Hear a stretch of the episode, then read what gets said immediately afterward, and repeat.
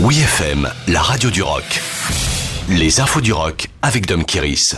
Nouveau single de Lucas Tate. À peine quelques jours après leur concert parisien aux Étoiles le 12 mai dernier, le groupe de rock britannique Lucas Tate dévoile le single inédit Bring Us Down. Le Quatuor termine donc sa tournée européenne avec ce nouveau titre annonçant une suite à leur premier album Fall In Fall Out. Défendu sur cette tournée compliquée à mettre en place. En effet, à cause du Covid, les dates ont sans cesse été reportées. Pas facile dans ces conditions de lancer un jeune groupe ayant soif d'en découdre.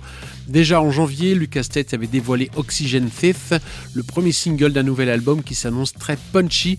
Originaire du nord-ouest de l'Angleterre entre Manchester et Liverpool, les quatre musiciens issus de la classe ouvrière revendiquent le fait de jouer du rock and roll dans la lignée des Clash, Sex Pistols, Buzzcocks pour les anciens et Oasis Stereophonic Supergrass pour les plus récents.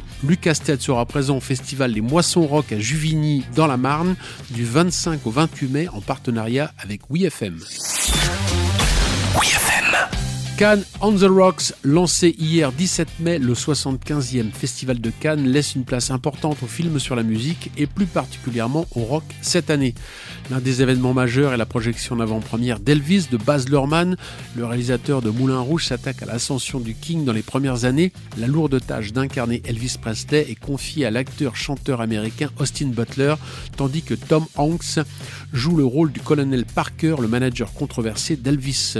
Pour la même période se déroulant dans les années 50 à Memphis, Ethan Cohen a l'honneur de présenter à Cannes un documentaire sur le pianiste killer du rock'n'roll, Jerry Lee Lewis, Trouble in Mind. Autre documentaire encore plus attendu sur la croisette, Moon Age Daydream, sur la vie de David Bowie.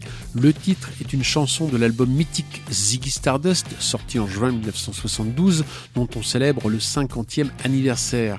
Grâce à des extraits d'interviews remontés, David Bowie lui-même commente une foule d'images inédites de ses concerts, mais aussi raconte ses passions pour le cinéma, la danse, la sculpture et le théâtre.